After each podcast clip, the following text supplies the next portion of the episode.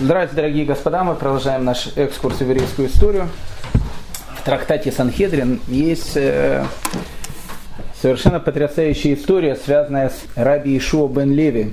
Вообще в Талмуде, когда упоминается Раби Ишуа бен Леви, всегда надо держать ухо во строк, потому что с ним связано огромное количество разных историй.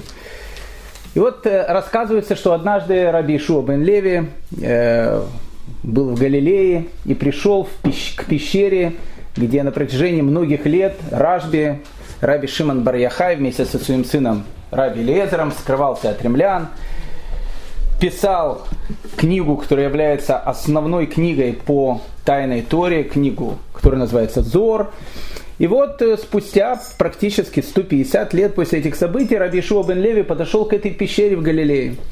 И подойдя к этой пещере в Галилее, он встретил того, кого он встречал периодически. А Раби Шуа бен Леви периодически встречал Илья Гуанави, Илью пророка.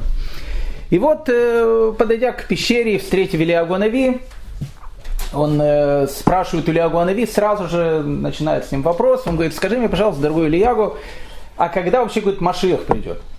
Когда эти все безобразия, они закончатся? Илья Гуанави говорит, слушай, что, что ты меня спрашиваешь? Спроси у него. Спроси у него. Э, Раби Шуа бен Леви говорит, я бы с удовольствием спросил, а, а где его найти? Он говорит, как где его найти? Около ворот Рима. А как, а как я его найду среди ворот Рима? Там же огромное количество всяких э, туристов, из Украины туристы приезжают, из России, там все огромное количество туристов. Откуда я знаю, что э, конкретно этот Маши? Говорит, очень просто. Ты подойди, говорит, к воротам Рима, там есть мост, мы сегодня этот мост увидим. И под этим мостом сидят нищие, прокаженные, больные. Они все перевязаны в этих бинтах, которые завязывают свои раны. И среди них сидит Машех. Спрашивают Рабишо бен Леви, а как я среди них узнаю, что конкретно этот э, бомж, он является Машехом? Он говорит, очень просто. Все э, больные, которые перевязывают свои раны, они перевязывают определенным способом. Они снимают бинт с одной раны, с одной руки, потом с другой руки, потом берут новый бинт и перевязывают на одну и вторую руку. А Машех поступает по-другому. Он сначала снимает бинт с одной руки, потом перевязывает туда новый бинт, потом снимает бинт с другой руки, потом перевязывает на эту руку новый бинт. И так он делает, потому что говорит, если его призовут, он должен тут же встать и, в общем, начать выполнять свою должность Машеха. Раби Ишуа бен Леви говорит, окей, спасибо, обязательно, значит, приду и с ним встречусь. Ну, какими-то необычным путем он тут же оказывается в, Иерус... тут же оказывается в Риме, тут же видит этих прокаженных, этих несчастных, этих бомжей, которые сидят под мостом перед воротами в Рим, и тут же находит Машеха. Он подходит к Машеху, ну и начинает, как, как положено, он ему говорит там «Шалома, Данейну, Верабейну», «Здравствуй, наш господин и наш учитель». И тот ему говорит «Мир тебе, Бен Леви». Вау, очень, очень приятно. Мир тебе, мир тебе, Бен Леви. Он говорит, скажи, пожалуйста, а когда ты вообще придешь? Он ему говорит, сегодня. Раби Шубин Леви так обрадовался, обнял его и тут же опять очутился в Галилее, около пещеры Илья Гуанави. И Илья Гуанави говорит, ну, ну, что, что тебе Машех ответил? Как, как прошел ваш диалог? Он говорит, ну, я с ним поздоровался, и он мне говорит, Шалом бен Леви. Он говорит, это очень хороший знак. Ему говорит Илья Пророк, это очень хороший знак. Это значит, что и у тебя, и у твоего отца есть удел в будущем мире. Это уже хорошо. И он говорит, я понимаю, это хорошо, но я у него спросил, когда придет Машех. И он мне ответил, сегодня. Но сегодня уже закончился, Машех не пришел. Говорит ему Илья Гуанави, ты неправильно понял слова Машеха. Он тебе сказал кусочек из 95-го псалма. И если бы вы сегодня послушались голоса его, как только еврейский народ послушается голоса его, когда? Не, не вчера, не послезавтра, сегодня. Если все вдруг послушают голоса его, тогда он придет. Это была присказка, а теперь начинается сказка. Я хочу вам напомнить, что мы находимся сейчас в 101 или в 102 серии нашего многосерийного такого сериала, самого интересного в мире, который называется «Еврейская история». И сейчас мы находимся в третьей лекции, посвященной жизни и необычным приключениям э, Давида Рувени. Мы пытаемся понять, разгадать тайну этого человека. И сегодня, может быть, э, может быть для себя приоткроем хотя бы немножко э, какие-то вещи, связанные с его таинственной жизнью. Итак, краткое содержание предыдущих серий мы, в общем, продолжаем. Э, как все помнят, э, Давид Рувени, он появился ниоткуда, ну как ниоткуда, он появился откуда-то с э, Ближнего Востока. Скорее всего, это была Саудовская Аравия. Он говорит сам о себе, что он пришел из Азиса, который называется Хайбар, это в Саудовской Аравии. Давид Рувени говорил о том, что его брат Иосиф является королем, а он работал э, в, в этом э, израильском королевстве в Саудовской Аравии на должности Шойгу, то есть министра обороны, он был министр обороны там. Его папа Соломон Шламо был тоже королем, и он э, вообще принадлежит колену Рувена, поэтому его так и называют Давид Рувени. Его миссия в Европе теперь уже не скрыта ни для кого, он ее открыл. Он говорит о том, что в тот самый момент, когда турецкая военщина завоевала землю Израиля, если э, Европа поможет Израилю, который тогда существовал, как говорил Давид Рувейни, на территории Саудовской Аравии с пушками и с оружием, и еще пришлет мастеров, которые помогут делать им эти пушки, то э, еврейские войска, ЦААЛ, израильского государства 16 века, готов войти в землю Израиля и отвоевать ее у турок. С этой миссией он приехал в Европу, с этой миссией он встретился с Папой Римским, Климентом VII. Климент VII его принял, его все принимали. Э, и э, Давид Рувени к нему относится как к послу израильского государства, как к послу Израиля. Это очень интересная такая вещь.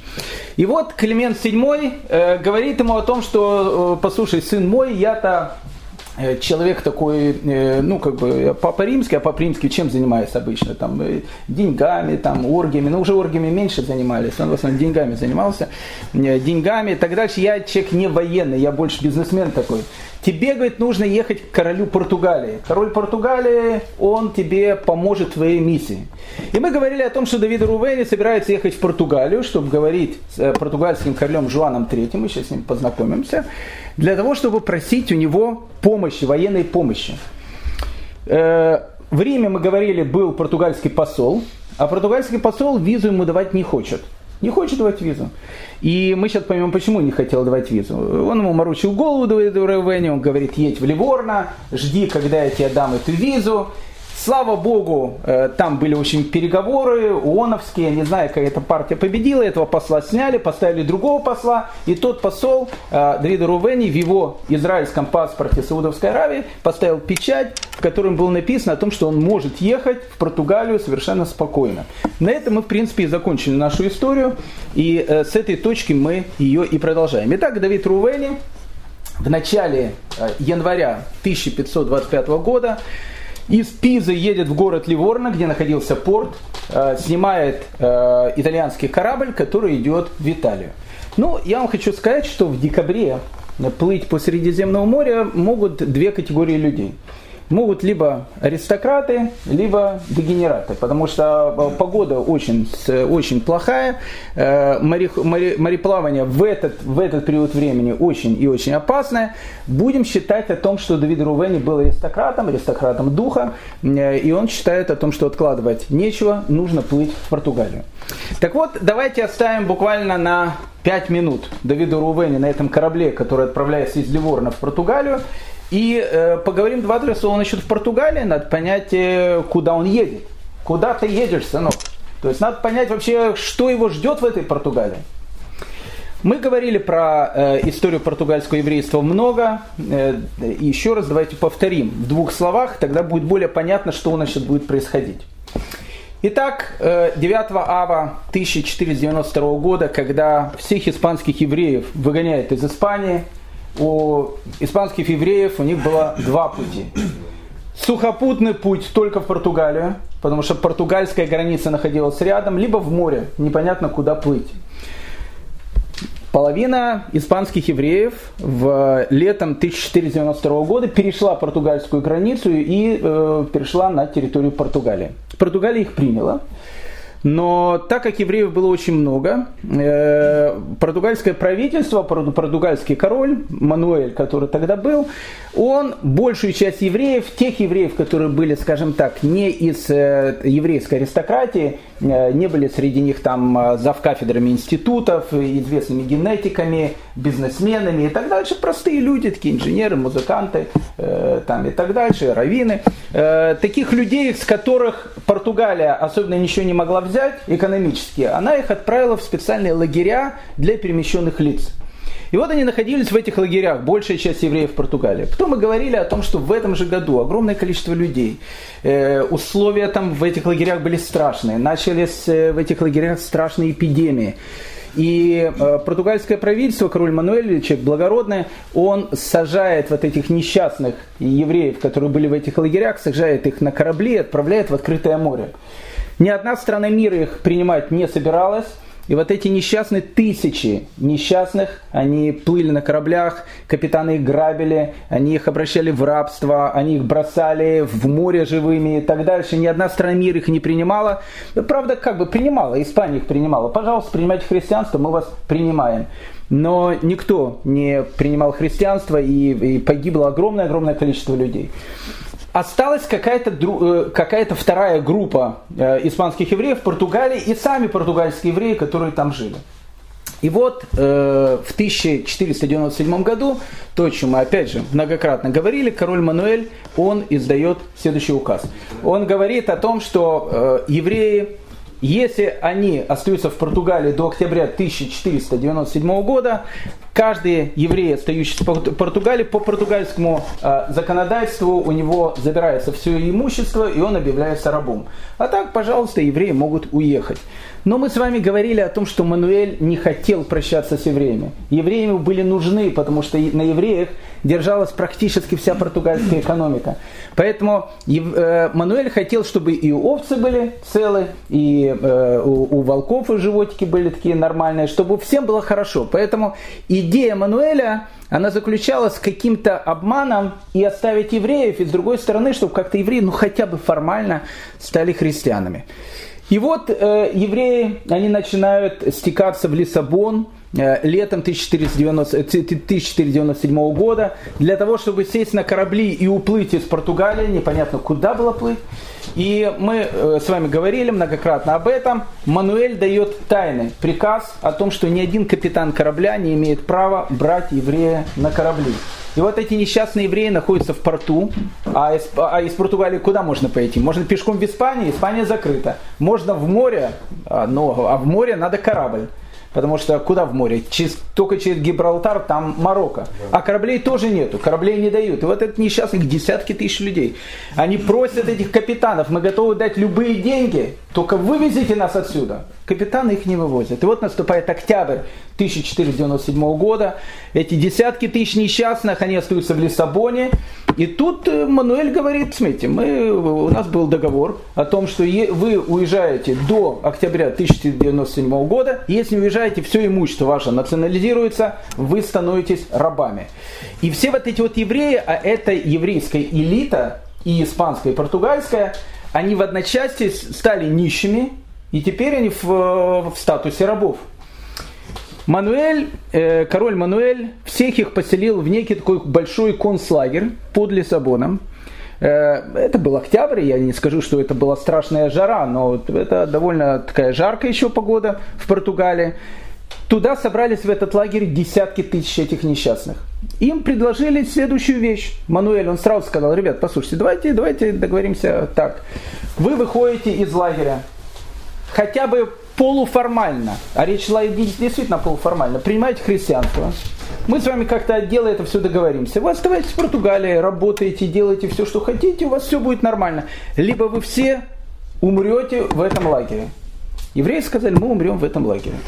И прошло еще неделя, полторы, ничего не происходило. Тогда Мануэль говорит о том, что ну как, надо что-то делать, надо их э, начать морить голодом.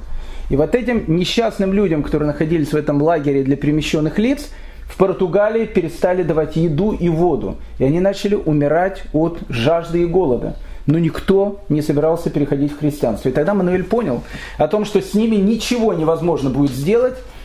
И тогда он решился, а с другой стороны, он не хотел просто так их поубивать, потому что они ему нужны как экономическая помощь Португалии.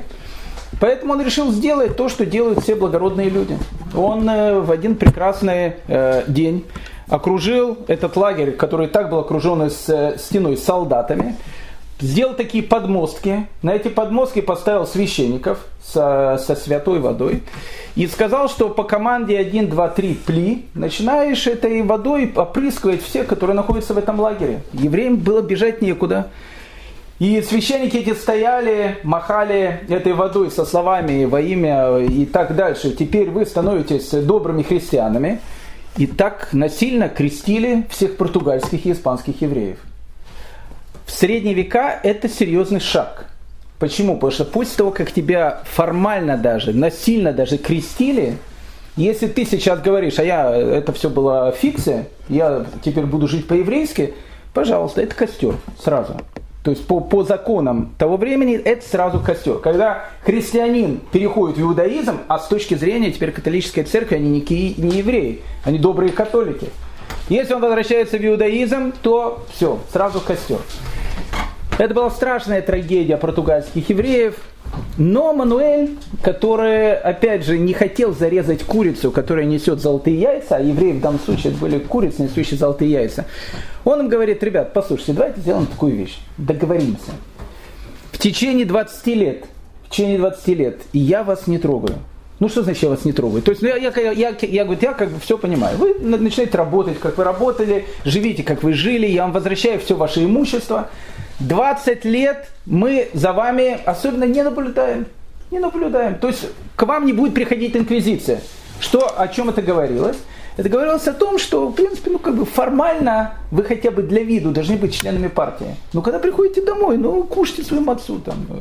У нас не будет того, таких вещей, тот, кто кушает мацу, узнаем по лицу. Даже если мы вас узнаем по лицу, мы вас не тронем. 20 лет мы вас не будем трогать. И вот евреи в этом, в этом ужасном положении, они остались в Португалии. Да, с одной стороны, можно было убежать куда-то, но граница была закрыта. Мануэль сказал, ни одного еврея, который теперь уже стал христианином, нельзя выпускать за пределы Португалии. То есть евреи остались в Португалии, убежать никуда невозможно, все.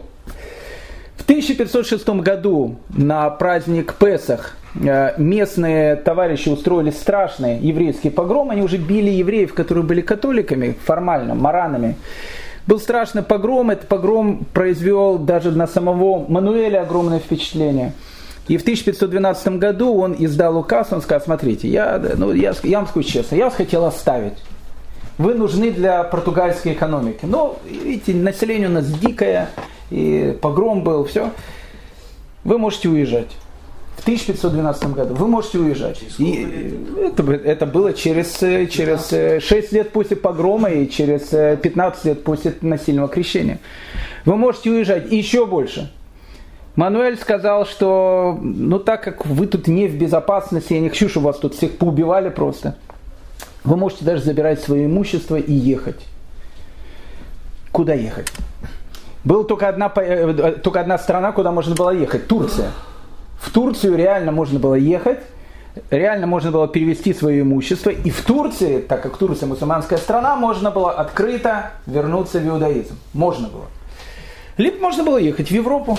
Пожалуйста, он сказал, едьте в Европу, живите в Европе, как христиане. Но только с одним но.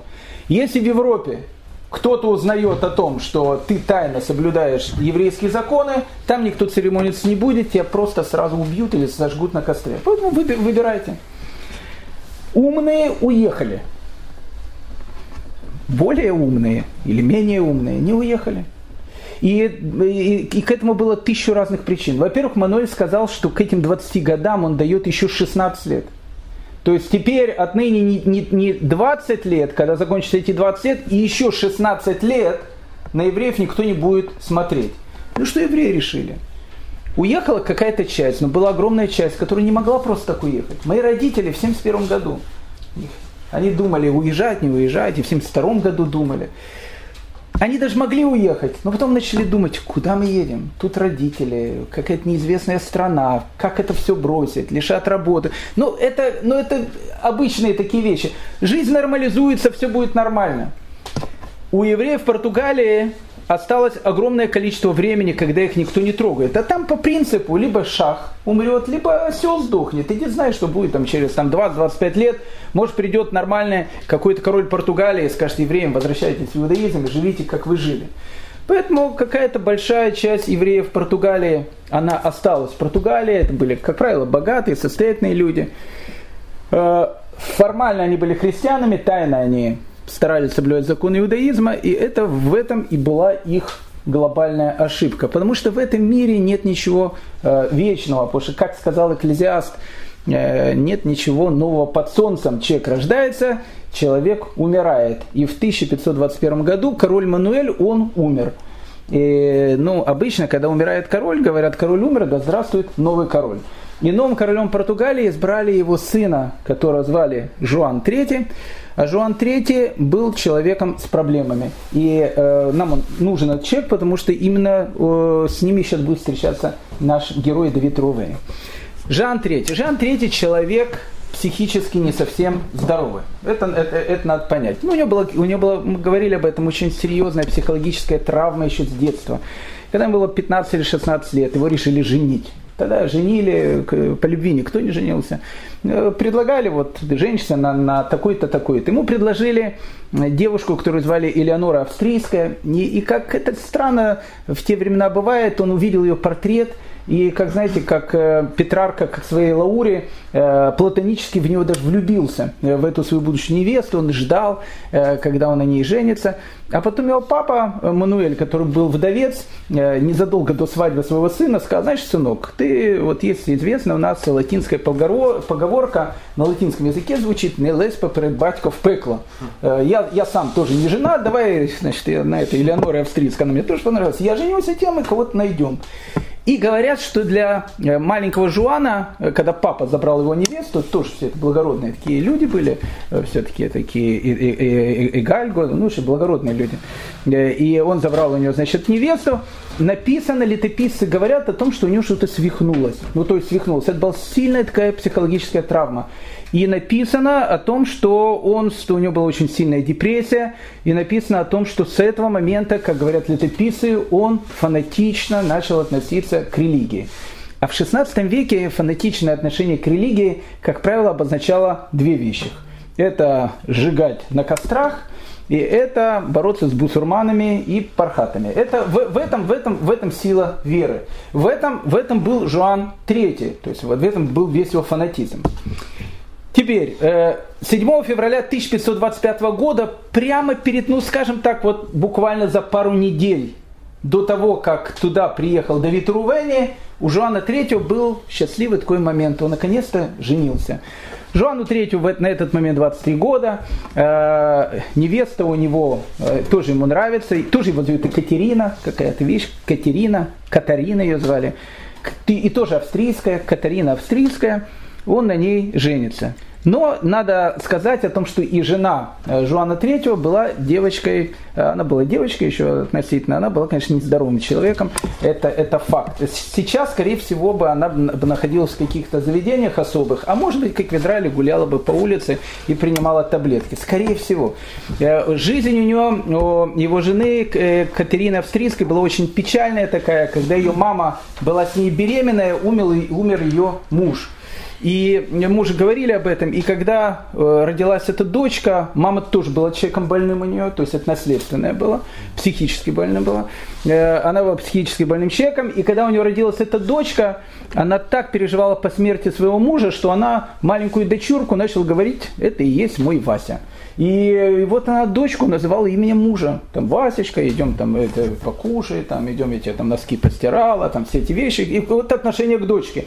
Дочка спала у нее в, в, в комнате, она к ней относилась как к своему мужу, понимаете, маленькому ребенку, это все вещи. И не выпускала ее никуда из комнаты. И написано о том, что Элеонора Екатерина Австрийская все детство провела, э, смотря в одну точку в окно. И мама, которая постоянно ее называла э, именем отца. Э, понятно, что э, такое воспитание маленькой девочки не могло э, пройти даром, и поэтому, опять же, как говорят летописцы, когда Екатерину Австрийскую привезли как невесту на свадьбу, все видели о том, что это человек больной, человек неадекватный. И вот два неадекватных человека Жуан III, у которой любовная драма, его жена Екатерина Австрийская, у которой тоже э, свои, э, свои э, тараканы в голове. Оба очень фанатичные, очень фанатичные. Они становятся, значит, королями, королем и королевой Португалии. Теперь, папа Жуана, Жуана III Мануэль дал евреям еще какие-то годы свободы. А это ему очень не нравилось. Ну как-то так, там ходят евреи, э, формально они там, э, там э, говорят, мы там добрые христиане, члены партии, а дома все знаем, там, там не знаю, молятся, там Торы читают, там, не знаю, мацу кушают и так дальше. Это полное безобразие. Поэтому одна из первых вещей, которых хотел ввести Жуан III, это начать преследовать этих евреев.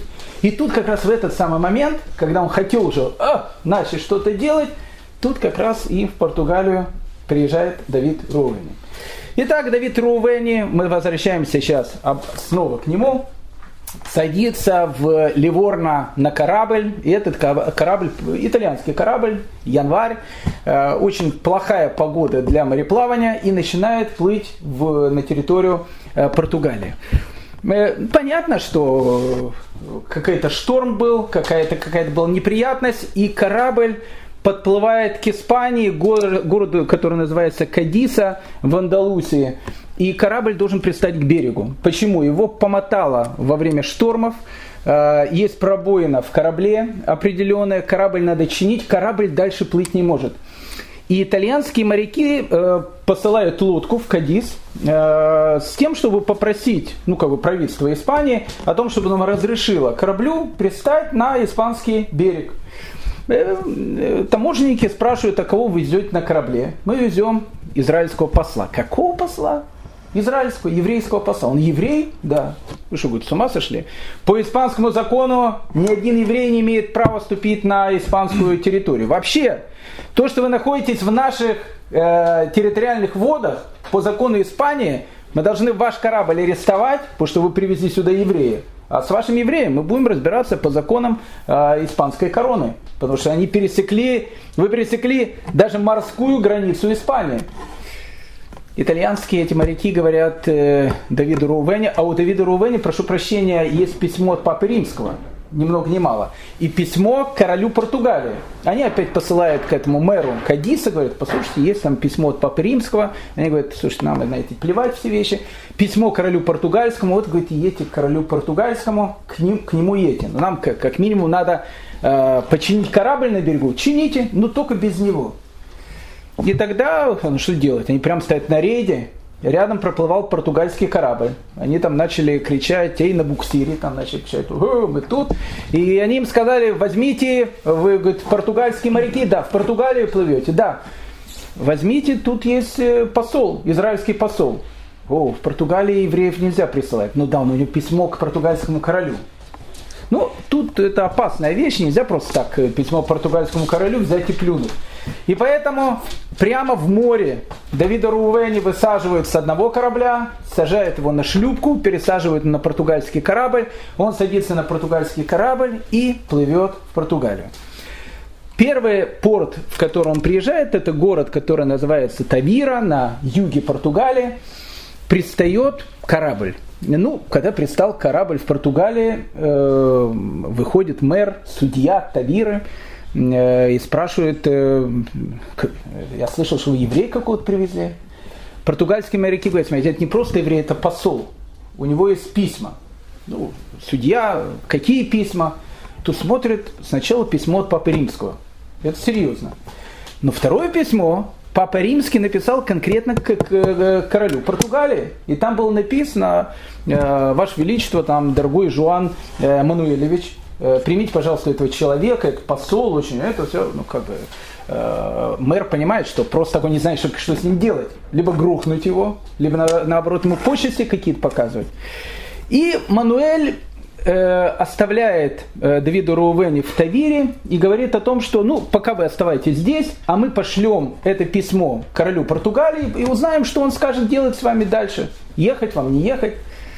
И вот 40 дней Давид Рувени ждет этого письма. Когда Давид Рувени приехал в эту Тавиру, э, ну какая-то диковинка, диковинка, приехал посол какого-то еврейского государства. Половина населения Тавиры это были мараны. Те самые мараны, о которых мы говорили, те самые люди, которых насильно крестили, которые остались там. Вдруг они видят о том, что, может быть, это и есть то спасение, которое, которое они ждали. Приходит человек, он говорит о том, что он министр обороны в еврейском государстве. У нас есть еврейское государство, у нас есть куда ехать, у нас есть куда убежать. И вот эти вот огромное количество маранов, они начинают посещать постоянно э, Давида Рувени. Мэр Тавиры э, понимает о том, что это безобразие. Но с другой стороны, он ничего не может сделать, потому что иди знай, вдруг это действительно посол. К нему начинают приходить не, не только евреи, к нему начинают и приходить местные дворяне. Вообще он становится такой местной знаменитостью. Все дошло до того, что э, в Тавире э, приезжает некий испанский э, какой-то священник. Испанский священник встретился с этим мэром Тавира, говорит, слушайте, у вас какое-то сумасшествие, там какой-то еврей у вас, вы ему там почести как королю оказываете. Тот говорит, это не просто еврей, это посол еврейского государства. И этот католический священник из Испании говорит, послушайте, я знаю географию. Нет никакого католического еврейского государства. Это какой-то еврей, который вам всем э, э, эту вот, э, лапшу на уши вешает. И вы тут все перед ним бегаете, это безобразие в, в католической Португалии. Я, я, говорит, пойду, я ему выскажу все это в лицо. И этот священник пришел в дом, который специально сняли для Давида Рувени, его резиденция в городе Тавире.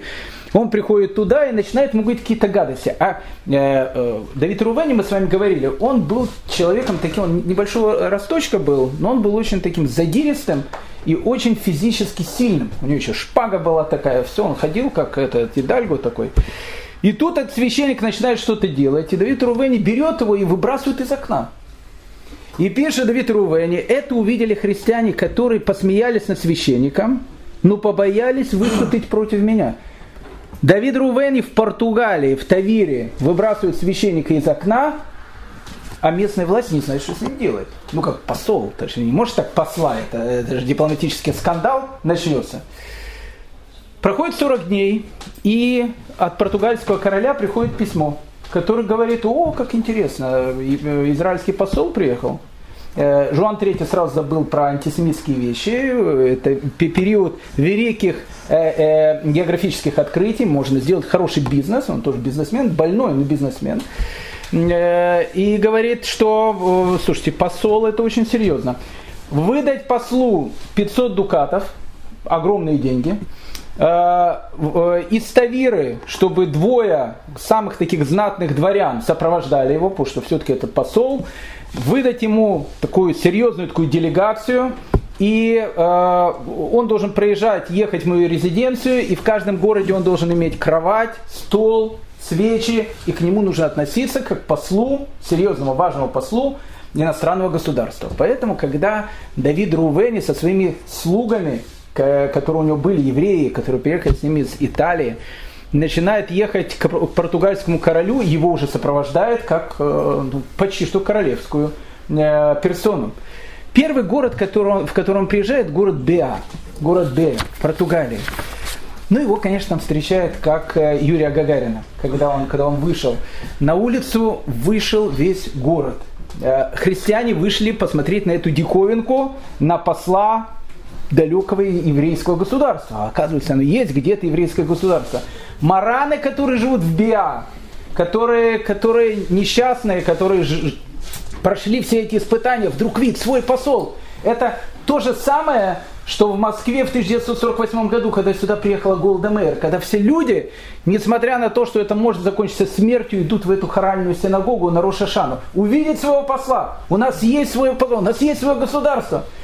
И они ему начинают целовать руки. Они ему начинают целовать руки. Э, португальцы, увидя эту вещь, э, как уже, добрые люди начинают говорить, ему говорят, уважаемый посол, послушайте, это э, вы остановите ваших этих э, маранов, это серьезно. Португалии по португальскому закону руки целуют только королю. Если вам целуют руки, это плохо может закончиться. И местный КГБ э, уже пишет э, мэру Беа о том, что приехал посол, ему мараны целуют руки как королю. Мэр Беа не знает, что делать, потому что сам э, король сказал его с почестями принимать, говорит, так тихо, тихо, главное, что он побыстрее, значит, из нашего города уехал. И, э, мараны, которые его окружают, они говорят, «Э, скажи, пожалуйста, ты, ты есть тот самый Машех, которого мы, мы ждали? Какие-то чудеса ты, может, будешь творить. Давид Рувени говорит, послушайте, я не Машех, я не Машех, я, я человек военный. Я не Машех, послушайте, я военный человек, я брат короля, еврейского короля, военный человек и так дальше. Я человек совершенно э, к Машеху не имею никаких отношений, но я вам хочу сказать, срок избавления близок. Помните Голдемейр, который сюда приезжает в 1948 году, когда и все евреи ее окружили, и каждый ее хотел потрогать, она им всем говорила, спасибо вам, что вы остались евреями, несмотря на то, что тут было. Он им говорит, срок избавления близок. И Маран и Бии, у них какое-то необычное чувство. Еврейский посол приезжает в Португалию. И вот Давид Рувени едет в город Альмейду, ну, почему не в Лиссабон. Альмейда находится в 355 километрах от Лиссабона. В тот момент, сразу после свадьбы э, короля Жуана с Катериной Австрийской, э, в Лиссабоне наступило то, что происходило постоянно в, те времена, э, а постоянно происходило либо пожар, либо чума. В Лиссабоне наступила эпидемия чумы, поэтому весь двор тут же снялся с места, оставил Королевский дворец, и нужно было ехать куда-то подальше, за 350 километров, в небольшой городок Алмейду, для того, чтобы переждать, пока в Лиссабоне пройдет чума. Поэтому э, Давид Рувени едет в эту самую Альмейду. Там находится королевский двор. Когда он приезжает в Альмейду, король Португалии ему доложили о том, что приехал посол. Жуан III собирает э, своих приближенных и э, обсуждает важный вопрос. Он говорит, господа, послушайте, на повестке дня важный вопрос – к нам приехал посол. Мы пока не знаем, кто он. Посол, не посол, может, нам голову крутит, не, непонятно. Но письмо у него есть, Папа Римский с ним говорил. Все это серьезно. Слушайте. Э, у нас есть две, вещи. Есть протокол. По протоколу мы его должны принять в Кремле, как обычно принимают э, посла, э, там, со всеми почестями, с гимнами двух стран, с почетным караулом, с машиной, с мигалкой. Все, ну, как бы, это, это формальная вещь, то есть, ну, как посла надо принять как посла. С другой стороны, он говорит, у нас уже полстраны, это мараны. Мараны так уже все взбудоражены. Они говорят, что пришел, вот, вот пришел момент избавления. Ему еще и письма, когда он был в Биа, ему руки целовали, как королю. Не принять его со всеми почестями тоже скандал. И поэтому э, э, Дон Мануэль, это был бывший посол э, Португалии в Ватикане, который, кстати, Давиду Рувени не дал тогда визу, он им говорит, слушайте, Ваше Величество, надо поступить по-умному. У вас недавно умерла бабушка. Недавно. Он говорит, бабушка умерла, это правда. Вы в трауре сейчас. Давайте мы скажем так э, послу о том, что его бы, конечно, приняли с почестями, но король это не может сделать, потому что у короля сейчас траур. И он не может, не может значит, посла принять. Э, ну и сообщает Давиду Рувеню о том, что, э, уважаемый посол, король тебя принять не может, как бы король тебя примет, но без почести, просто так, как обычного человека, потому что у него умерла бабушка. Давид Рувени, он прям скипел. А, а еще раз, Давид Рувени человек, он очень такой, э, по характеру, он был очень такой э, взрывной. И, а он еще был в посте. Мы говорили о том, что Давид Рувени постоянно постился. И вот Давид Рувени пишет в своем дневнике.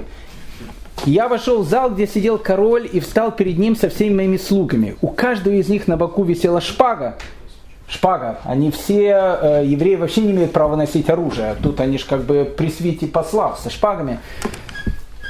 Э, и я сказал королю его жене королеве, я очень устал, я слаб во время моего пути, и к тому же постился четыре дня, и не могу говорить с тобой сегодня. И если ты не возражаешь, я сейчас пойду к себе домой, а с тобой мы поговорим завтра. Жоан III, 23-летний пацан, ну больной пацан, но все-таки король, Э, он видит о том, что так просто люди не говорят. Ну, с ним говорили по-крутому. Только так послы могут говорить. Я не хотел целовать ему руку, пишет Давид Рувени, не тогда, когда вошел, не при выходе. Он сильно обиделся, так как силен был мой гнев о том, что его не приняли как посла. Он даже не поцеловал королю руку. И на короля это подействовало. На Жуана это подействовало. Он говорит, слушайте, э, какой-то, видно, крутой товарищ. И тут произошла еще одна ситуация, еще одна история. Э, Давиду Рувени от греха подальше король э, сказал выдать дом, который полагается послу. Он уж в этом доме и скажет, что через пару дней мы, посол, когда у тебя пройдет пост, обязательно значит, с тобой встретимся и поговорим, узнаем, что ты хочешь. И тут в Алмейду приезжает какой-то капитан. Капитан дальнего плавания. Давид Рувени не говорит, как его звали. Но нужно понять о том, что в Португалии в 16 веке капитаны были то же самое, что в России летчики в 30-х годах. У них было первым делом самолеты, а все остальное было потом. Это время великих географических открытий. Магеллан, он жил буквально там за там, 10-12 лет до этих событий. То есть Португалия тогда была на пике вот этих вот открываний новых э, территорий, колонизации каких-то земель, одна из таких самых процветающих стран э, мира того времени. Капитан. Тогда к капитанам отношение очень такое серьезное. И вот приезжает некий капитан, Давид Рувен не пишет, как его зовут, может только догадываться, кто это, не еврей, понятно, а португалец. И, э, а в Алмейде Давид Рувени самый популярный человек. Все хотят пойти и посмотреть на этого загадочного посла еврейского государства. Он приезжает к нему, э, встречает его и говорит ему, Давид, ты меня не помнишь? Вот он пожилой такой капитан, Давид говорит, «Э, не помню, мы встречались. Конечно, я 20 лет назад был у вас в, в, в вашем государстве, я прекрасно знал твоего папу, царя Шламо. Я еще помню, ты был маленький, твой брат был маленький. Я был, был у вас. Как, э, как поживает твой брат э, Ясеф, э, король и так дальше? Он говорит, спасибо большое, все нормально. И, и этот король, и этот капитан предстает перед королем Жуаном. Жуан знает о том, что он был у Давида Рувени. И он говорит, слушайте, товарищ капитан дальнего плавания, вы человек такой, серьезно? Скажите, это правда или неправда? Есть государство или нет? Он говорит, Ваше Величество, слушайте, я лично там был. Я знаю его отца, царя Шламо, был при их дворе и так дальше. Ого, там у них сильное очень государство, все. И для короля Жуана это звучит серьезно. То есть это уже не кто-то кто-то сказал, какой-то капитан, который плавал, что само по себе тоже загадка. И поэтому Жуан принимает Давида Рувени уже не просто как какого-то непонятно кто, это, это становится серьезно. Буквально на следующий день Давид Рувени уже с почестями приходит в королевский дворец в Алмейде. Жуан III сажает посла и говорит, ну, чем мы вам можем помочь, э, уважаемый господин посол? Он говорит, Ваше Величество, послушайте, мы хотим отвоевать землю Израиля от турок. Он говорит, очень хорошая идея, очень хорошая, шикарная идея. Чем мы вам помочь можем? Смотрите, у нас есть, говорит, войска. У нас есть войска. Э, нам нужна противоракетная оборона С-400. Ну, можно С-400, можно американский аналог, можно какие-то вещи. У нас, понимаете, у нас нет, у нас нету артиллерии. А у турок есть артиллерия. У нас есть люди, у нас есть прекрасные полководцы, у нас все есть. Нам нужна военная помощь. Нам даже ваши солдаты не нужны. Нам нужны пушки, нам нужны люди, которые помогут нам наладить производство оружия. Жан Третий, и что нам с этого будет? Ваше Величество, освободим землю Израиля от турок, а потом уже у нас будет потрясающее отношение с Португалией. Турок боятся все сейчас. И король Португалии также. Он это услышал, говорит, я дам тебе корабли, я дам тебе пушек, я тебе дам э, пушечных мастеров. Все получишь. Уважаемый посол, я очень рад, что вы к нам приехали. Подождите немножко, мы сейчас э, э, э, ну, наладим все наши эти вещи. Все будет у вас нормально. Ничего себе уже король Португалии сам признает о том, что перед ним посол, говорит о том, что будет военная экономическая помощь э, еврейскому этому государству, которое где-то там непонятно где находится. И Давид Рувени теперь становится еще более высокого статуса. Тут Давидом Рувени начали интересоваться арабы. Что, что интересно. Э, дело в том, что э, турки, хотя сами были мусульманами, сами были суннитами, но турки, они не только у византийцев э, отвоевали то, что сейчас называется территорией современной Турции, но они захватывают многие и чисто арабские государства, такие как Египет и в общем, ну, много таким, Сирия и так дальше, они все один за другим становятся как бы под властью Турции. Сами арабы, они тоже не, ну, как бы не очень за турок, потому что их тоже как бы завоевали. Хотя мусульмане завоевали, но какая-то совершенно другая там империя.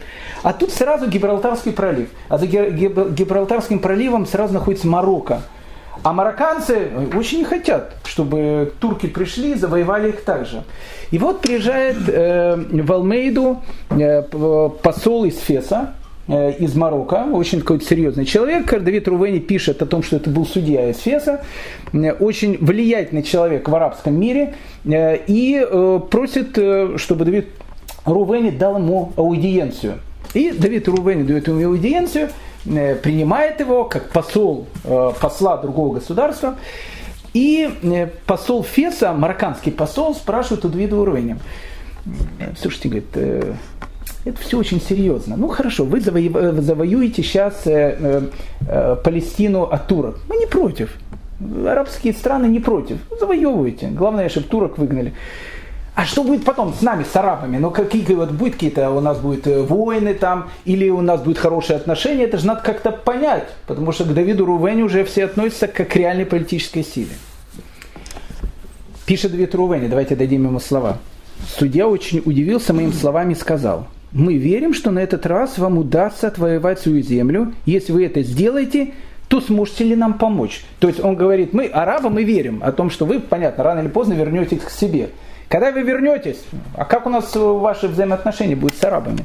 Я ответил, да, мы поможем вам и всем, кто помогает Израилю, который находится в плену у Ишмаэля и, и у Идома. То есть тот, кто к евреям относится нормально к, к, в тех странах, где они живут, в арабских и, и европейских, с теми у нас будут хорошие экономические и политические отношения.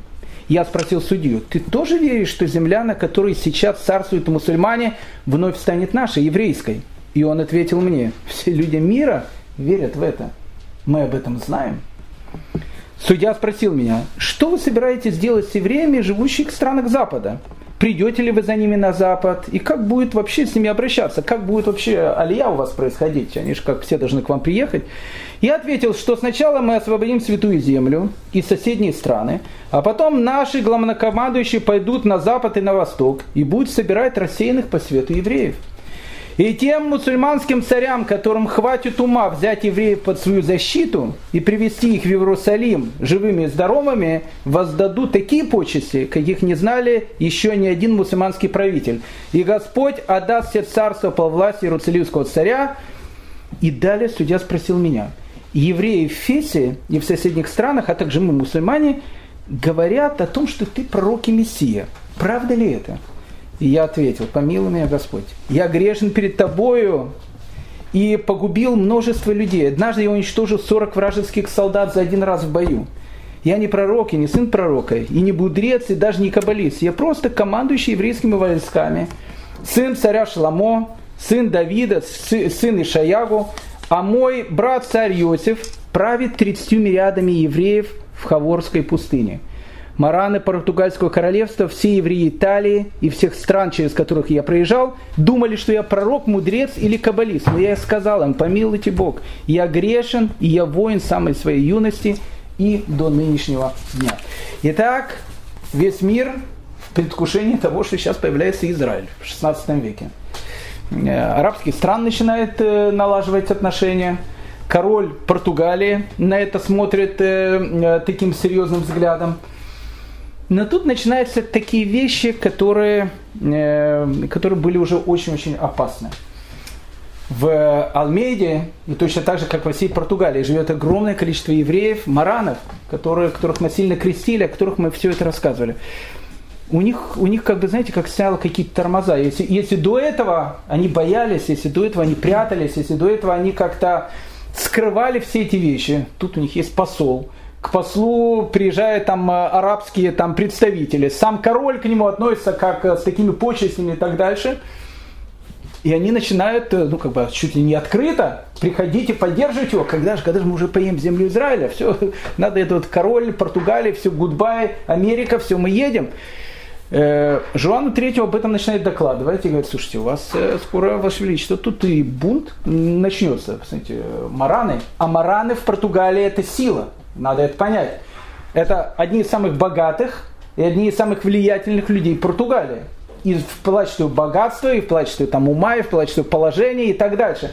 В их руках находится военная промышленность, в их руках находится география, в их руках находится бизнес. Это серьезно все. И тут э, доходит уже до того, что как бы Жуан Третий говорит, послушайте, вы следите за этим послом. И действительно, эта ситуация э, как бы немножко начинает выходить из-под контроля. И у Давида Рувени в доме арестуют четырех влиятельных маранов, которые ну, просто уже там открыто, там одели ермолки, в тфилинах начали ходить по улице, начали ходить Давиду Рувени со словами о том, что, все, в общем, атиху петь. Их арестовали. Давид Рувени понимает о том, что ситуация серьезная, надо как-то, надо как-то, в общем, приостановить этот поезд. Но тут произошла ситуация, которая, в принципе, и повлияла на то, что произойдет в дальнейшем. Еще даже незадолго до этой ситуации, видя о том, что многие мараны, они начинают э, к Давиду Рувени относиться с таким пиететом и так дальше, Э, ну, началось обычно то, что, то, что начинается. Но как можно взять и человека, э, ну, значит, на него то, что называется, наезжать. И тогда, и сейчас, и особенно в Португалии, надо, значит, делать визовые проблемы.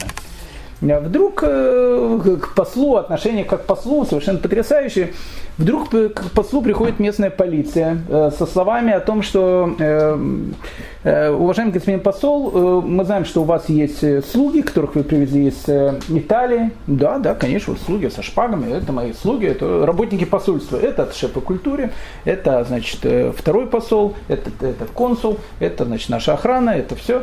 Очень приятно, очень приятно. Въездные визы у них нормальные, он говорит, какие визные визы? Нам они, они же мои слуги. Они приехали просто так, а как? Они уже тут у нас столько времени живут, никто визные визы не говорил. Безобразие. Евреи не могут просто так приезжать на территорию Португалии без визных виз. И половину слуг Давида Рувени арестовали. Не просто арестовали, сказали, что их выпустят из тюрьмы, если они заплатят 400 дукатов. Гигантские совершенно деньги. Это было последнее предупреждение Давиду Рувене о том, что Жуану Третьему и всем остальным э, эта ситуация, которая происходит сейчас в Португалии, перестает нравиться. Но и тут происходит последний аккорд. Был такой человек, его звали Диего Перес. Или, или как его назвали по-португальски, Диего, Диего Переш. Он был мараном, он, э, ему тоже было где-то 23 года. Он родился в 1502 году. Кстати, где-то через 5 лет после того, как евреев насильно крестили. Он был молодым человеком, но он сделал какую-то совершенно потрясающую карьеру. Э, он, э, он начал повышаться по карьерной лестнице и дошел до того, что он стал личным секретарем молодой королевы. Ну, то есть, ну, как бы, а личный секретарь молодой королевы это, это серьезная должность в Португалии. То есть, это человек очень большого ранга. Очень богатый, очень знатный, личный секретарь королевы Диего Перес. Он пришел к Давиду Рувейне и сказал о том, что Рабдовид, послушайте, я... Вы знаете, какое у нас тут положение? Я вырос в еврейской семье мы все скрываем о том, что кто мы и так дальше, но я знаю, что я знаю, что я еврей. Вы знаете, я даже не обрезанный. А тут еврейское государство у нас, столько, столько вещей. Помогите мне, я хочу сделать обрезание. Тот ему говорит, э, послушайте, вы не имеете права делать никаких шагов, потому что это повредит всему нашему делу. Вы очень важный человек, и так что быть необрезанным – вы мне, евреи, говорите быть необрезанным? Да, но это смертельно опасно для многих других. Диего Перес э, сказал большое спасибо, пришел домой, взял нож и сам себе сделал обрезание. Это второй вопрос. Сам себе сделал обрезание. У него, у него было очень сильное, э, очень много крови ушло. очень много крови ушло, он еле выжил. И вот уже, когда прошло пару дней, кровь как-то приостановилась, он был между жизнью и смертью. Он пришел к Давиду Рувени со словами о том, что я сделал обрезание.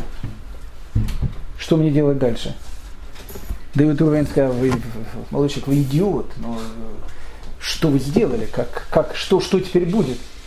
Вы, во-первых, поставили под, э, под угрозу свою жизнь, своих родных и так дальше. Вы должны срочно покинуть Португалию. Куда мне ехать? В Турцию. А куда еще ехать? И Диего Перес, он пересекает границу и едет в Турцию. Ну, знаете, слухи, они же со скоростью звука идут. И тут уже по всем королевском дворе говорят о том, что ну, один из главных влиятельнейших сановников португальского королевства сам себе сделал обрезание и теперь говорит о том, что он еврей. Король был не просто возмущение. Это было даже не просто возмущение. Он вызвал Давида Рувени и говорит ему о том, что, послушайте, господин посол, мы слышали о том, что Диего Перес, э, наш секретарь, сделал обрезание. Вы знаете, по законам Португалии за, за эти вещи это полагается вообще смерть. Вы знаете, э, я передумал посылать вам корабли, у меня сейчас очень много других э, забот и так дальше. Э, приедьте в Португалию как в, другое, в другой раз. А сейчас, пожалуйста, покиньте наше королевство. Давид Рувени, опять же, человек очень такой вспыльчивый, он опять вспылил. Вы обещали мне 8 кораблей и сказали, что отпустите меня в месяце Ниссан. Почему же вы изменили свое решение? Он кричит Давид Рувени. Я не хочу ехать ни к императору, ни, ни Фес. Я буду ехать к папе римскому, я буду требовать корабли. И тут уже Жуан III тоже выходит из себя. У тебя есть 8 дней. Через 8 дней, чтобы тебя тут не было. Если ты через 8 дней не, покидаешь Португалию, то, господин посол, мы вас очень любим, пенять на себя. 8 дней. 8 дней тебе дается до э, того, чтобы покинуть Португалию. Куда ехать? Куда ехать? Ехать в тот же город, в котором, в принципе, ты и приехал. Тавиру. Это город, который на границе Португалии. Давид Рувени туда присылает. Король говорит, смотри, я тебе дам э, специальное значит, э, письмо, тебе в Тавире дадут 300 дукатов, чтобы у тебя те снарядят корабль, тебя, в общем, с почестями отправят, с почестями отправят если ты не хочешь, чтобы тебя отправили с почестями в тюрьму. Если не хочешь в тюрьму, с почестями тебя отправят. И теперь уже мэр Тавиры принимает Давида Рувени совершенно по-другому.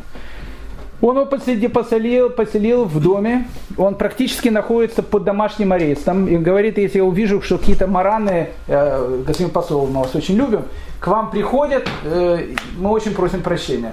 Давид Рувени говорит, король мне обещал 300 э, дукатов, когда я приеду. Король ничего мне об этом не писал. Как? Мне скажут, что даст 300 дукатов. Господин посол, послушайте, будет первый корабль, мы вас отправляем.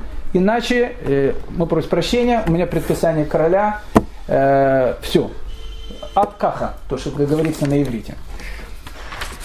И на этом мы оставляем Давида Рувени в Тавире. И переходим к Диегу Пересу. Диего Перес едет в Турцию. В Турцию он открыто переходит в иудаизм и принимает имя Шлома Молха. Шлома Молха. Сначала он приезжает в город э, Салоники. В городе Салоники он учится у очень известного каббалиста Раф Йосифа Тайцака, очень известного человека, известный каббалист Раф Йосиф. Затем он приезжает в Андрианополь, а в Андрианополе в те самые времена живет Раф Каро, автор, будущий автор Шельхана Руха, и Раф э, Шлома Аль-Кабец, будущий автор Лыха Дади. И в те времена в Андрианополе Раф Йосиф Каро и Раф Шлома Аль-Кабец, они в первую очередь сейчас не законодатели, которые будут писать там э, Шульхана Рух в дальнейшем. Раф Йосиф Каро в Андрианополе в первую очередь мистик и каббалист – и вот э, э, э Шлома Молха, он ходит, входит в этот круг, он становится очень, очень грамотным человеком, он учится днем и ночью, он постигает основы кабалы еще больше, он пишет книгу, которая называется «Сефер а, э, Мефуар», и эта книга издается, она издается в Турции в 1529 году. Он становится человеком, к которому отношение очень серьезное. Чудотворец, Мы говорили о том, что он может даже будущее предсказывать, каббалист, необычный совершенно человек, человек, имеющий какую-то совершенно потрясающую такую биографию. Э, Раф Каро говорит ему, твое место не в Андрианополе, тебе нужно ехать в землю Израиля и учиться там. Куда? Ну, куда? В город Сфат. И э, Шлома Молха едет в город Сфат. В городе Цфате уже три года как главным раввином является Рафьяков Бейраф. Это тот самый Рафьяков Бейраф, который спустя 11 лет захочет в Цфате открыть Синедриона, то, о чем мы с вами говорили. Город Цфат, он в предвкушении того, что он станет духовным центром еврейского мира. Это произойдет вот-вот. И Шлома Молха, Раф Шлома Молха, он как бы становится частью этого сфатского кружка. Мистик – каббалист, ученый, э, который э, днем и ночью учится, э, пишет книги, отношение к нему ну, с необыкновенным уважением. И тут до Сфата доходят слухи. В Шавуот 1527 года, то, о чем мы с вами говорили, две варварские армии, испанские солдаты и немецкие солдаты, они тогда воевали против Папы Римского, Климент VII, ни много ни мало, решили напасть и захватить Рим. Мы говорили с вами об этой вещи. Варвары, ну это были настоящие варвары, не только испанские и германские, захватили Рим, и на протяжении почти что полугода они Рим грабили. Причем грабили настолько, что варвары, которые в свое время ограбили Древний Рим за, ну, там, почти за полторы тысячи лет до этого, по сравнению с ними были интеллигентными швейцарцами. То, то есть грабили по полной катушке. Папа Римский, несчастный Папа Римский, он прячется в башне Святого Ангела, э, серьезная такая крепость, мы сейчас поговорим об этой башне, он прячется там и понимает, что если он выйдет из этой башни, первого, кого разденут и снимут э, нательный крест, если он у него был золотой, будет Папа Римский, а грабят тоже. Грабили весь город. И тут до Сфата доходит разговор. Рим разграблен. Рим разграбили варвары снова. Со времен падения Римской империи это первый случай разграбления Рима. А существует правило, существует пророчество о том, что Иерусалим и Рим, они не могут всегда находиться в балансе, в равновесии. Если поднимается Рим, падает Иерусалим. Но если падает Рим, поднимается Иерусалим. Шлома Молха говорит, пришло время ехать в Италию. Это необычное время, время избавления, оно может быть уже не за горами. Шлома Молка отправляется в Италию. Его многие отговаривали от этого. Он никого не слушает, отправляется в Италию, приезжает в город Анкону. Обычно через Анкону ехали, итальянский город. В Анконе сразу же местная инквизиция э, начала на него смотреть с подозрением. Он говорит по-португальски, видно манера у него такого идальга, манеры дворянина. Э, а сам он в кипе, там, с цицитами и, э, в общем, в штрамеле ходит по городу. Заинтересовалась. Инквизиция сразу же его арестовала. Но через два дня по непонятной причине отпустила. Это будет э, у Шлома Молха постоянно какая-то вот эта вот вещь. Отпустила. И Шлома Молха едет в Рим. И вот здесь вот начинается самое интересное. В городе Риме есть большое такое здание. Его посещает ну, огромное количество туристов – оно называется Башня Святого Ангела.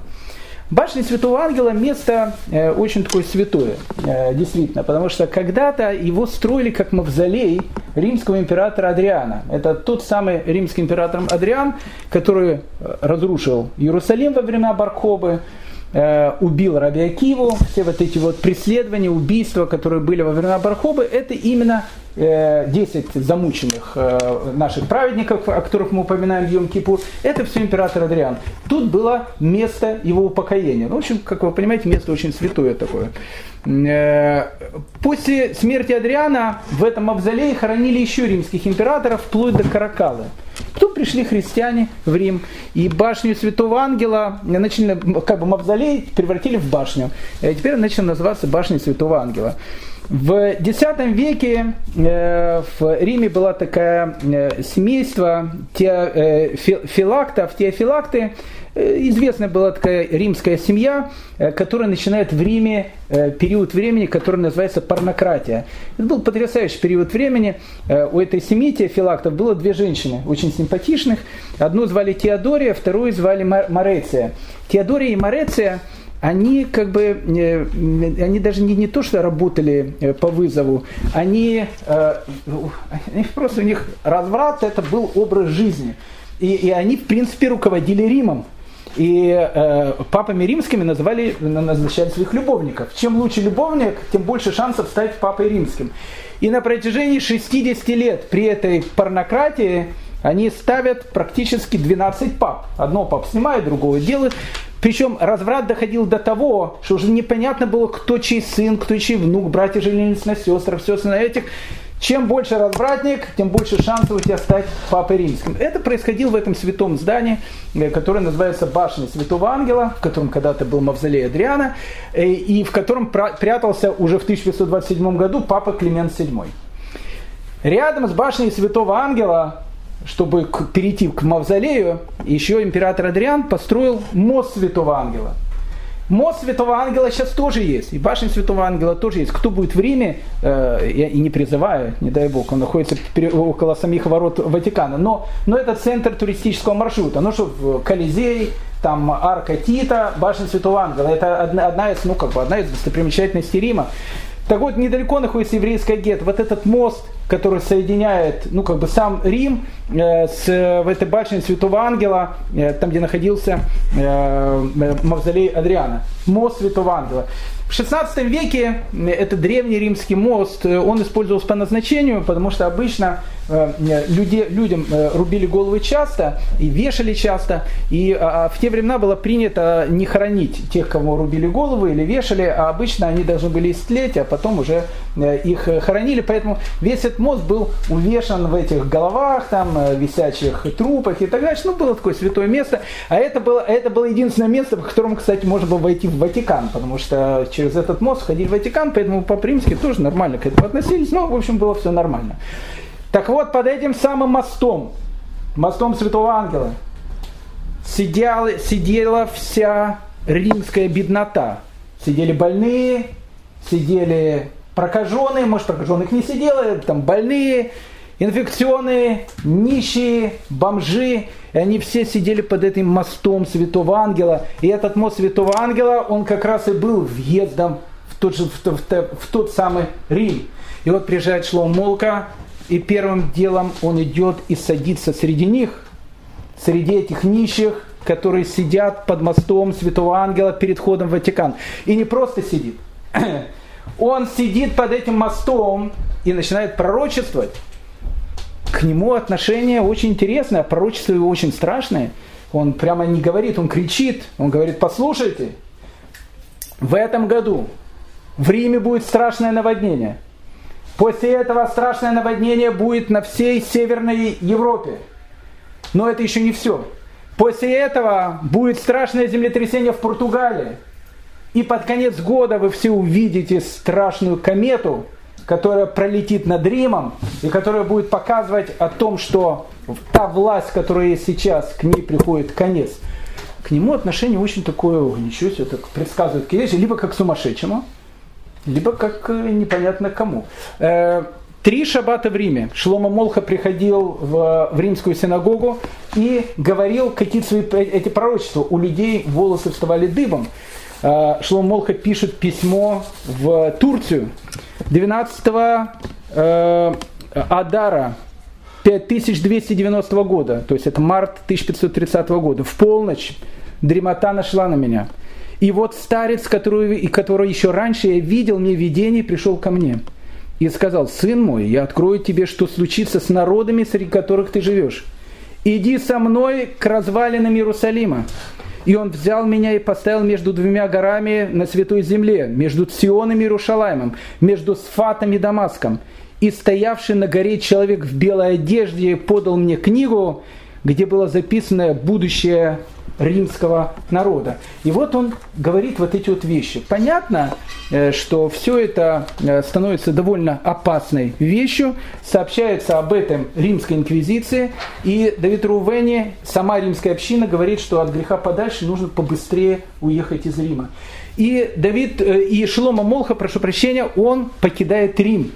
Куда он едет? Он едет в вольный город Венецию. А Венеции, когда он приезжает в Венецию, в Венеции уже посол Давид Рувени. Он его не видел практически пять лет.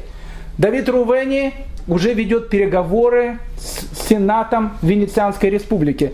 Он говорит те же самые вещи. Э, легенда, он ждет встречи с императором, германским императором Карлом V. Он говорит о том, что если Венеция хочет э, иметь какие-то э, серьезные дивиденды и так дальше, она должна вложиться в пушки и так дальше, которые нужны еврейскому государству, которое находится. Венецианская республика, ей очень трудно было вешать э, на уши э, лапшу, потому что они сами были, э, могли на уши лапшу повесить кому угодно. Но Давида Рувени уже в Венецианской республике принимает не как какого-то проходимца, как посла. Он живет не в гетто, он живет недалеко от дома э, э, Доджей, недалеко от площади Сан-Марко, в одном из дворцов. Его принимает там как посла иностранного государства. И тут Шлома Мулха, с которым он встречался в Португалии. Он к нему приходит, обнялись, и он рассказывает всю эту историю. И он говорит, послушайте, Давид Рувени, и у меня есть пророчество. Сейчас будут знаки, начнется наводнение, потом начнется землетрясение, потом начнутся эти все вещи мы живем в какую-то совершенно необычную эпоху. И вот они вдвоем соединяются. Давид Рувени и Шлома Молха. Но тут э, надо отдать должное Венецианскому э, сенату. Э, еще раз, они люди сами, то, что называется, с усами, усатые были такие люди. Э, они подослали к Давиду Рувени человека, которого звали Джованни Батиста Рамузио. Джованни Батиста Рамузио был таким э, Жюль Верном э, венецианским. То есть, скажем так, он никуда не плавал, но он занимался тем, что в Венецианской республике он собирал все новости географических открытий. Он даже написал книгу, которая называлась «Навигация и путешествия», где впервые упомянул вообще понятие чай. До этого чая никто не знал. Впервые чай вот именно Джованни Батиста Рамузио упоминал. Он, может быть, и не плавал, может быть, он не, не сам на кораблях ничего не открывал, но это был один из лучших географов Европы. Он знал огромное количество иностранных языков, в совершенстве знал арабский язык, э, человек очень начитанный, самый лучший эксперт по географии – первой половины 16 века. И вот Джованни Батиста Рамузио э, приходит к Давиду Рувени, ри, э, венецианский э, сенат попросил поговорить с ним, э, как бы узнай лапшу на, на уши он нам вешает, или действительно э, все, что он говорит, это правда. Он поговорил с Давидом Рувени, э, пришел в Венецианский сенат и говорит, послушайте, перед нами, скорее всего, авантюрист. Я не могу сказать, откуда он, скорее всего, либо он из э, э, Саудовской Аравии, либо из Эфиопии. Я поговорил о многих вещах, он путается в каких-то показаниях. Господа, это аферист. Венецианский сенат не может просто так, а вдруг не аферист, э, не может просто так его выгнать, но Венецианский сенат сказал Давиду Рувене о том, что, уважаемый посол, мы не можем вас тут больше держать, вы, значит, вы же хотите с Карлом Пятым, императором Священной Римской империи встречаться, пожалуйста, вы как бы едете, но только из Венеции. Казалось бы, на этом вся история может закончиться. Но в октябре 1530 года весь Рим затопило страшным наводнением. Это было такое наводнение, которое римляне не видели столетия. После этого, в начале ноября 1530 года, начинается наводнение по всей Северной Европе. Затопило, затопило Бельгию, Бельгию современная э, э, фла, э, старая Фландрия. Но это еще не все. В конце ноября 1530 года в Португалии произошло страшное землетрясение. И под самый конец 1530 года, в декабре, все жители Рима увидели страшную комету. Сейчас эта комета называется комета Галлея. Она плюс-минус через какое-то количество времени появляется. Но все, что говорил Шлома Молха, оно сбылось, оно произошло. Это знали евреи Рима, это знали многие сановники Рима. И тут Шлома Молха после всех этих событий в январе 1531 года приходит в Рим. И сам римский император Клементий VII к нему относится как к чудотворцу, к нему относится как к пророку. Он его принимает, они с ним попивают чай. То, что он, то, что он сказал, оно сбылось. Влияние Шлома Молха и Давида Рувени, который был с ним, становится настолько сильным на римского папу, что теперь начинает волноваться сама община еврейская. Потому что если вдруг, не дай бог, кто-то скажет о том, что он самозванец или так дальше, просто в первую очередь евреям э, будет плохо. Не, не только в Италии, вообще во всем мире. Я говорил не, не так давно с одним из наших э, очень уважаемых слушателей нашей, наших лекций, буквально на днях. Он сказал, знаете, Равдаля, э, все проблемы, которые были, все вот удары, которые я получал, самые болезненные, и я, и мой папа, и мой дедушка, они были от своих. Почему, говорит, так оно происходит? Э, и тут тоже было от своего. Был такой врач, его звали Яков Мантин. Э, он был, он был венецианцем, венецианским врачом, был э, врачом посланника Карла V в Венеции. Он был человеком очень таким известным был. Вот этот Яков Мантин, или Мантин, не знаю как ударение, он начинает волноваться, он говорит, послушайте, это, это дело надо как-то установить, потому что, остановить, потому что Климент VII, ладно, он подвергается всяким этим вещам, но это все опасно. Э, это Давид Рувени, он уже просто ходит по улицам Рима и там говорит какие-то проповеди, Рим падет и так дальше. Все это закончится погромом. Погромом не только в Риме, но во всей Европе. И он э, ни много ни мало идет э, в римскую инквизицию, Э, и говорит о том, что, господа, послушайте, тут э, я прошу прощения, в Риме ходит, в, принципе, человек, который был не так давно э, секретарем португальской королевы. Это Маран. Человек, который был католиком, который перешел в иудаизм и так дальше. Ну, понятно, для римской инквизиции это сразу костер. Но она не может его сразу на костер. Почему? Потому что, потому что это друг Папы Римского. Клименту VII, когда говорят эти вещи, он говорит, знаете, все, кого угодно трогайте, Шлома Молха, чтобы ни один волосок своей головы не упал. Папа Римский весь под, под влиянием этого необычного человека. И тогда Яков Мантин идет еще на один шаг – он выкрал какое-то письмо, которое Шлома Молха писал в Турцию своим друзьям. И в этом письме черным по белому было написано о том, что Рим падет, о том, что власть народов мира, который издевается над еврейским народом, она вот-вот закончится, еврейский народ, он в, в славе и величии вернется в землю Израиля. И это письмо дают Папе Римскому и дают инквизиции. Папа Римский уже ничего не может сделать, и он дает инквизиции, говорит, делайте с ним что хотите. И Шлома Молха хватают. Страх, был страх во всей Иерусалимской общине. Шлома Молха, он же пользовался огромным авторитетом. Ну, понятно, Яков Мантин, он Моцер, он э, тот, который сдал это на, на совесть этого человека. Но его хватает. Его хватает. И суд Инквизиции очень был быстрый. И буквально там через неделю его приговаривают на одной из центральных площадей Рима сжечь на костре.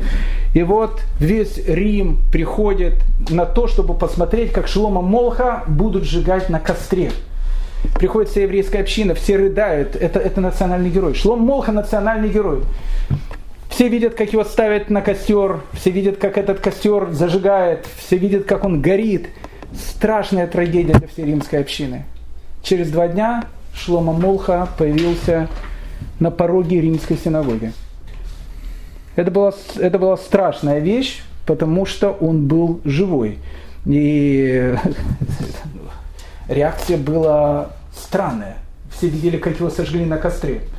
Потом, потом, опять же, потом говорили о том, что на самом деле в последнюю минуту перед тем, как его сожгли на костре, сам Папа Римский Климент VII приказал заменить его на другого человека. А Шлома Молха сказал, чтобы он покинул Рим и больше тут не появлялся. И тут Шлома Молха и Давид Рувени, они идут на, как казалось бы, на самый решительный шаг. В 1532 году император Священной Римской империи Карл V заседает в городе Регенсбург – в Регенсбурге решаются важные вопросы. Вопросы, связанные с реформацией, с Мартином Лютером. Мы говорили все эти вот вещи. Это было очень сложное время. Как раз в то, в то самое время в Регенсбурге находился Йоси, Йоселе Разгеем, это человек, который спас все германское еврейство, мы говорили об этом человеке. Йосиф Разгеем, человек, который с Карлом Пятым был в хороших отношениях. И вдруг в Рогенсбург въезжает совершенно непонятная и странная процессия под знаменами. А на знаменах была написана фраза нету Бога, кроме... Э, э, есть, есть только один Всевышний в этом мире. И вот с этими, э, с, с, с фразой «Кто, как ты, среди богов Господь?» Так было написано на, на этом флаге. И вот под этими флагами въезжает Давид Рувени, который уже колесит Европу на протяжении почти что шести или семи лет. Рядом с ним едет Шлома Молха, национальный герой. Э, все, все о нем говорили. Пророчество, которое он говорил, сбывалось. Его сожгли на костре, он остался в живых. И вот они, и, и люди, которые их сопровождают, они въезжают в Регенсбург для того, чтобы говорить с императором Священной Римской империи Карлом V, Йосиф Разгеем, который спас огромное количество евреев Германии, страшные времена, времена реформации и так дальше он говорит, э, он говорит о том, что, э, послушайте, вы не должны идти к королю. Это все очень сложно закончится. Это все очень-очень опасно. Нельзя идти к королю. Но Иосиф Разгейма никто не слышал, и Карл V дает аудиенцию этим людям. Непонятно, что было на этой аудиенции, непонятно, о чем они говорили, известен только результат. Шлома Мулха арестовали, его отправляют под конвоем в Мантую, чтобы Мантуанский суд его э, судил. А Давида Рувени отправляют в Испанию, где его приговаривают к пожизненному заключению. Он сидел в тюрьме 6 лет и умирает в этой тюрьме в 1538 году. Раб Шлома Молха отправили в Мантую, в суд инквизиции, и суд инквизиции тут же выносит ему смертный приговор. На главной площади Мантуи собирается огромная толпа народа для того, чтобы видеть, как Давида Рувени, как Шлома Молха будут сжигать на костре.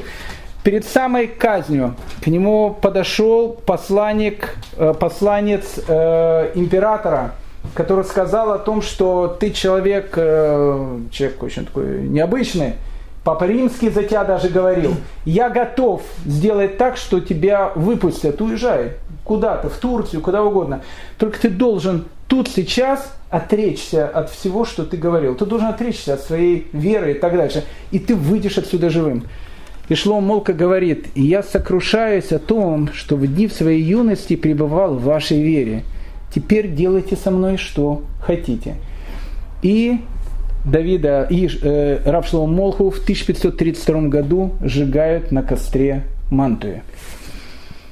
В 1925 году э, известный, известный чешский писатель, которого звали Макс Брод, друг, кстати, Кавки, пишет книгу, которая называется «Рувени, князь иудейский». Эта книга, кстати, есть на русском языке. В конце этой книги э, Макс Брод приводит слова летописца Йосифа Акоина, который был свидетелем этих событий. А в Италии, когда Шлома Молху сожгли на костре, люди не поверили о том, что его сожгли. Все думали о том, что точно так же, как это было в Риме, Шлома Молха, он спасся от костра. И вот заканчивает э, Макс Брод свою, свою книгу. Летописец Иосиф Акоин пишет, это слова того времени, Бог принял к себе его чистую душу и бережет ее как, как оберегает играющего ребенка. Дальше он сообщает, все были уверены, что огонь не властен на Молха, а потому он спасся и на этот раз. И какой-то еврей из Рима под присягой спустя 8 дней после казни Шлома Молха подтвердил, что он пришел к нему в дом живой и здоровый, а потом ушел и исчез. Летописец отмечает также, что есть слухи, что Шлома Молха каждый шаббат посещает в Галилее свою невесту и заканчивает свой рассказ такими словами. «Один Бог знает это. Пусть же Он поможет мне написать, правда это или неправда». Такова судьба Шлома Молхи.